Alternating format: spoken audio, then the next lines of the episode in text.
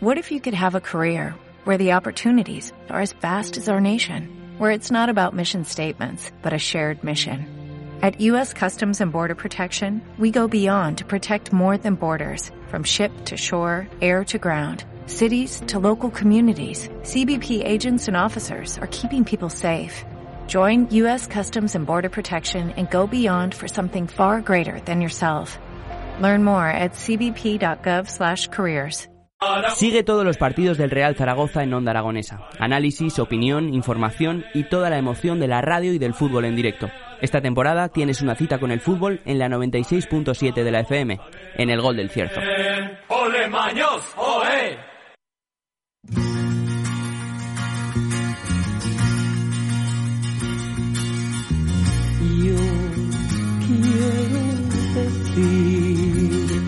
10 y 35 minutos de la mañana y arrancamos las mañanas aquí en Onda Aragonesa a través del 96.7 de su dial y de esos distintos medios digitales. Y el pasado 28 de junio se celebró el Día Internacional del Orgullo LGTBI. Para ello, hoy hemos invitado al director y secretario del Área de Accesibilidad y Diversidad de la Universidad de Zaragoza, Fernando Latorre. Muy buenos días. Hola, buenos días, ¿qué tal? Bueno, ¿cómo te encuentras después de este 28 de junio? Bueno, pues eh, con una resaca emocional importante. Eh, desde el punto de vista de la institución creo que cubrimos unos objetivos, fue el, el final de curso y bueno, pues iniciando ya un, proyectos nuevos y eh, iniciativas nuevas de cara pues al curso que nos viene que está aquí a la vuelta de la esquina. Da gusto que las instituciones os volquéis con, con estas realidades del día a día.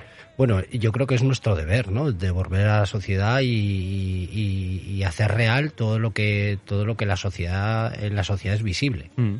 Bueno, hoy vamos a hablar de muchas cosas. El primer tema que vamos a sacar sobre la Universidad de Zaragoza es ese Atlas Mundial de Diversidad LGTBI que habéis eh, presentado. Cuéntanos. Bueno, pues eh, se presentó, como bien dices, el Atlas el, el, pasado día 28. La iniciativa tendrá su culmen hacia final de año, donde ya tengamos ese Atlas impreso. Y la idea era, pues, eh, ver los diferentes eh, contextos a nivel mundial eh, que hay eh, con respecto al colectivo. Es decir, eh, valorar todas esas evoluciones que hemos tenido en los últimos años. Las mm. hemos tenido en España y, y, y, han sucedido en el resto de países. Lo que sí que, eh, bueno, eh, es un proyecto de investigación avalado por eh, profesores de la Universidad de Zaragoza y profesores de, de otras universidades, donde intentamos utilizar herramientas informáticas para visualizar cuál es la situación real eh, de los diferentes países. Mm. Bueno, pues se pueden con, con, contra, contrastar tanto eh, a nivel legal como a nivel eh, ideológico eh, por el sistema político en el cual esté gobernado el país o a nivel religioso. Mm. Es impresionante porque, por ejemplo, hay que, yo creo que, que en España lo estamos haciendo bien, pero aún falta mucho camino por recorrer. Pero hay en muchos países, me imagino que de, de ese atlas que habéis elaborado, que no han dado ni el primer paso. Bueno, pues hay muchos países, sobre todo en África, que no han dado el primer paso, en parte de Europa también, y luego resulta curioso, por ejemplo, la diversidad dentro de cada uno de los países. Pues mm, podríamos poner eh, eh, contrastes eh, muy importantes que hay, eh, por ejemplo, en Estados Unidos, mm. en diferentes eh, eh, partes de Estados Unidos, podemos hablar de California, que, que está eh, mucho más aceptado el colectivo LGTB que, que, en otro tipo de países o estados donde bueno pues eh, la visibilidad es mínima y a nivel social bueno pues con una serie de, de involuciones con respecto a, a, otros estados muy importantes. Hay gente en España que es reacia a celebrar este 28 de junio, este Día del Orgullo, pero es eh, más que necesario ya que hay personas que pues están siendo agredidas simplemente por el hecho de llevar a otra persona, a una persona que quieren de la mano. Pues sí, la verdad es que sí. Lo, lo, que resalta mucho es que tengamos que celebrar este día para visibilizar esta situación. Mm. Quiero decir, no tendríamos que celebrar ningún día porque tendríamos que atender a la normalidad de, de todas las situaciones y todas las, eh, todos los colectivos. Mira, nosotros, mm, te pongo un pequeño ejemplo. Mm. Eh, hicimos hace, hace un tiempo una encuesta dentro de la Universidad de Zaragoza, donde participaron más de 1.200 estudiantes y resultaba curioso donde eh, el colectivo se encontraba mucho más cómodo dentro de la universidad que en sus propias zonas de ocio. Ostras. Entonces, eh, da, da mm. para reflexionar. Y también, eh, utilizando el mismo sistema de capas a, a través del, del, del, del proyecto de investigación GEOT, eh, también se ubicaba espacialmente en qué zonas de Zaragoza podían estar mucho más cómodos o incómodos eh, las personas del colectivo dentro de la ciudad de Zaragoza. Mm. Y resaltaba, bueno, pues que asociábamos, además de esas respuestas, asociábamos al color político que había, que mm. había ganado en las últimas elecciones y había datos sorprendentes.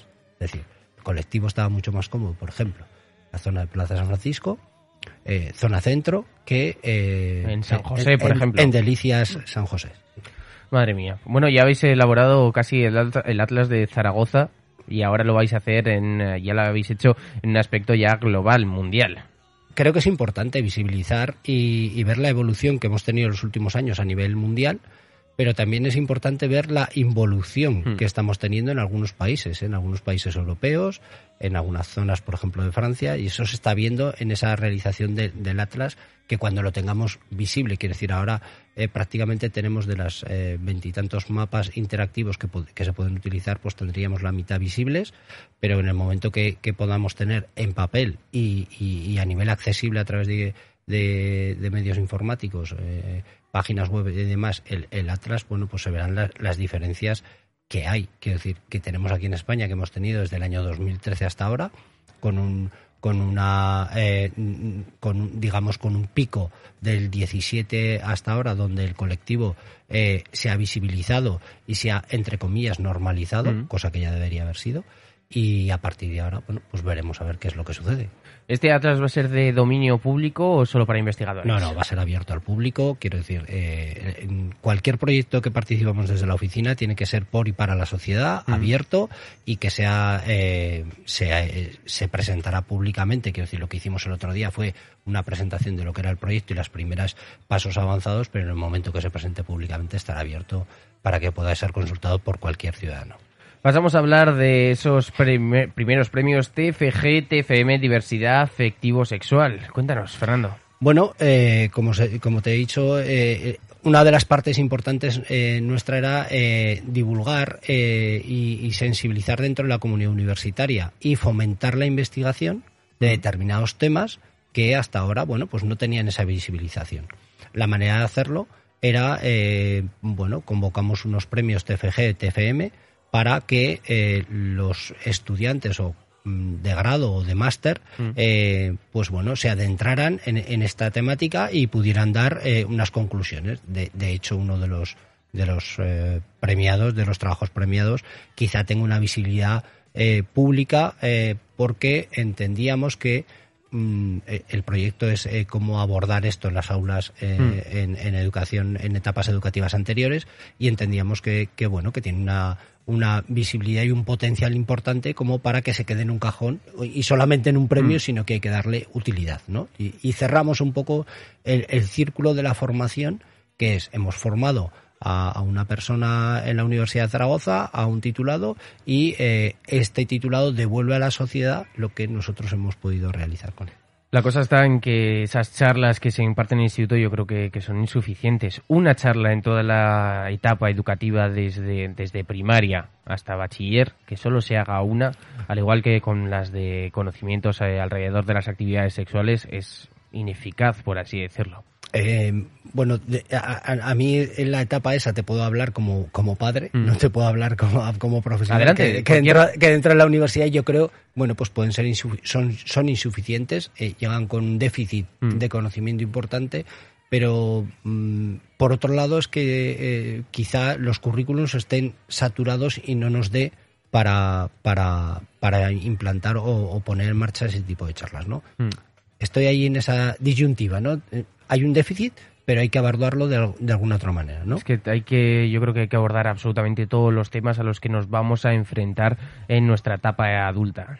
Totalmente de acuerdo. Mira, eh, eh, yo siempre digo que el, cuando titulamos a alguien en la Universidad de Zaragoza tiene que estar preparado mm. para la realidad de la sociedad.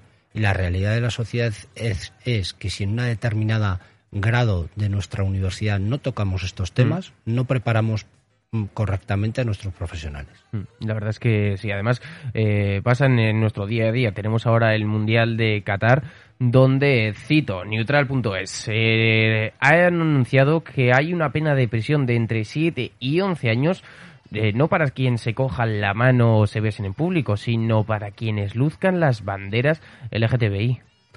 Bueno, eh, aquí tocamos un tema que yo creo que prima la parte económica a la parte eh, social y a la parte educacional. Quiero decir, mm, lo, comentábamos antes de entrar en, directo, ¿no? Hace dos días FIFA mm. cambia el logo, pone el logo LGTB como sensibilizándose con la causa. Bueno, digamos que un brindis al sol, porque mm. si luego eh, eh, vas a un país donde eh, es todo lo contrario a lo que tú has defendido dos días antes, pues mm, creo que, que, no eres muy ecuánime con lo que estás vendiendo. También ha pasado con la Fórmula 1 que hizo absolutamente lo mismo y que siguen yendo a, a países en la última carrera, en Emiratos Árabes. Mm, no sé, aquí hay algo que cambiar el dinero manda. Claro, sí, sí, sí. El dinero es el rey, pero eh, si no, no sé, esta disyuntiva en la que nos estamos metiendo de sí, sí, te apoyo, pero luego hago lo contrario, pues eh, esto es así y lo puedes ver en todas las empresas, por ejemplo, que eh, están a favor de los ODS mm. y si les preguntas... acabas de abrir y si, le, y si la caja de Pandora. Perdón. Y si les preguntas a cualquiera de los CEO que te diga los 14... Los 14 no, te va a decir ninguno, ni, mm. ni, ni, cuál es apuesta por su empresa. Entonces, bueno, cerramos la, la caja de Pandora. Es que lo de los ODS, eh, no sé, no sé cómo podría definirlo, pero es como la mayor fumada de todas, porque pretendes que todo el mundo, absolutamente todo, esté bien, pero simplemente porque es el 2030. Es decir, que nos podríamos haber puesto los ODS hace 20 años, llegar a 2022, por ejemplo, en el día de hoy y tener todo bien, pero es que están buscando cosas contradictorias entre sí que si las tienen que tener o mucho cambian las cosas ya no te digo la emisión de cero, que la emisión cero es algo que, se puede llegar a realizar. Pero el hecho de que los ODS van incluso en... O sea, las empresas van a tener que perder muchísimo y yo creo que las empresas no están dispuestas a perder tanto, por ejemplo, pues eh, las eléctricas ya de primeras, eh, por cumplir una serie de requisitos que a saber si van a ser obligatorios o no. Poderosos don dinero. Eh, Money's King, eh, decían por ahí. Eh, bueno, vamos a pasar a hablar de esos servicios que promueve la Universidad de Zaragoza, porque no solo estáis eh, comprometidos a la hora de crear un atlas o de dar esos premios TFG, TFM, diversidad afectivo-sexual, sino que también realizáis servicios para la comunidad universitaria. Sí, mira, eh, Voy a empezar por lo último, por, enganchar un poco para que veas que no solo se nos queda aquí eh, en la presentación del Atlas o el TFM. Mm, he traído aquí cuatro o cinco actividades que hemos realizado con la diversidad afectivo-sexual en el último año y pues aparte de firmar convenios, planificar eh, y organizar un curso de verano que tenemos en, en breves eh, planificado, tenemos hemos propuesto un curso al de formación para el profesorado en estos mm. temas que también creo que es importante. Eh, otra de las labores, nuestras labores, es un poco eh, informar, sensibilizar. Y, no solo en la universidad, quiero decir, como pequeño detalle, estuvimos también en, el centro penitenciario de Zuera hablando de diversidad afectivo-sexual. Mm. Quiero decir, que para nosotros era, bueno, pues eh, romper esas barreras. Entonces, bueno, pues también es colaboración entre instituciones, ¿no? Mm.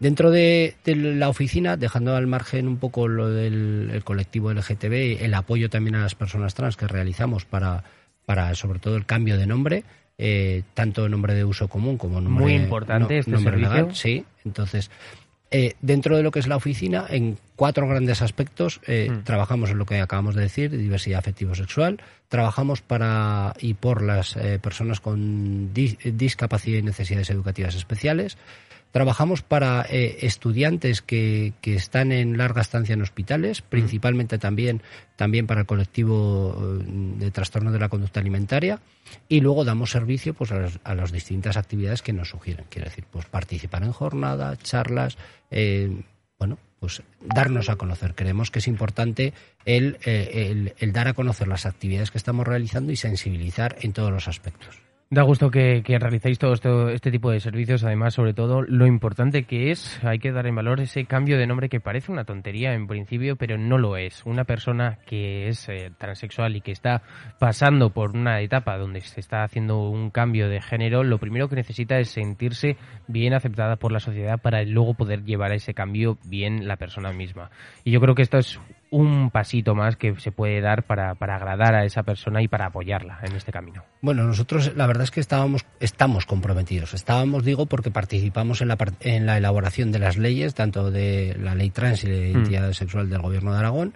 Desde ahí iniciamos nuestra participación y compromiso con todas las personas eh, que vienen a nuestra oficina eh, que hayan realizado el, cambio de nombre legal o no legal y, mm. a mayores eh, también es verdad que, hicimos una reflexión interna para que cualquier persona trans que no hubiera modificado o que hubiera modificado, perdón, solamente el nombre y no el sexo en el, mm. en el DNI, también el, género que aparece en su nombre se modificara, es decir, que apareciera el señor y señora acorde al nombre y no mm. al, al, sexo que aparece en el DNI, que eso también es una normativa interna que nosotros sacamos en colaboración con la sección de títulos.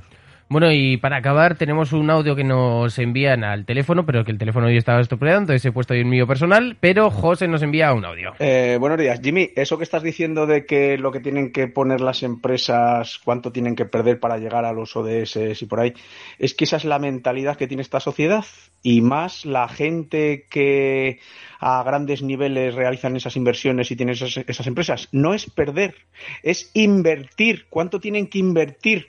Es algo que les va a dar réditos y beneficios, a lo mejor no a corto ni a medio plazo, pero los va a dar. No podemos estar pensando solo en gastos e ingresos, hay que pensar en inversiones. La verdad es que sí, hay que invertir por un mundo mejor y tenemos que ser nosotros los primeros en invertir eh, por ello. Por eso estos servicios que, has comentado, Fernando, desde la Universidad de Zaragoza, eh, son magistrales de que estéis dando un precedente para construir un futuro mejor.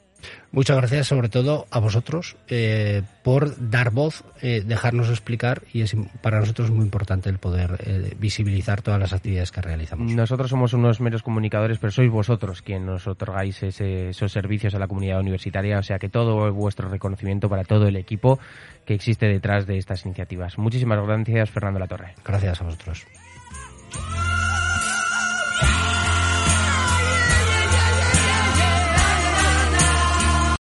O'Reilly Auto Parts puede ayudarte a encontrar un taller mecánico cerca de ti. Para más información, llama a tu tienda O'Reilly Auto Parts o visita oreillyauto.com.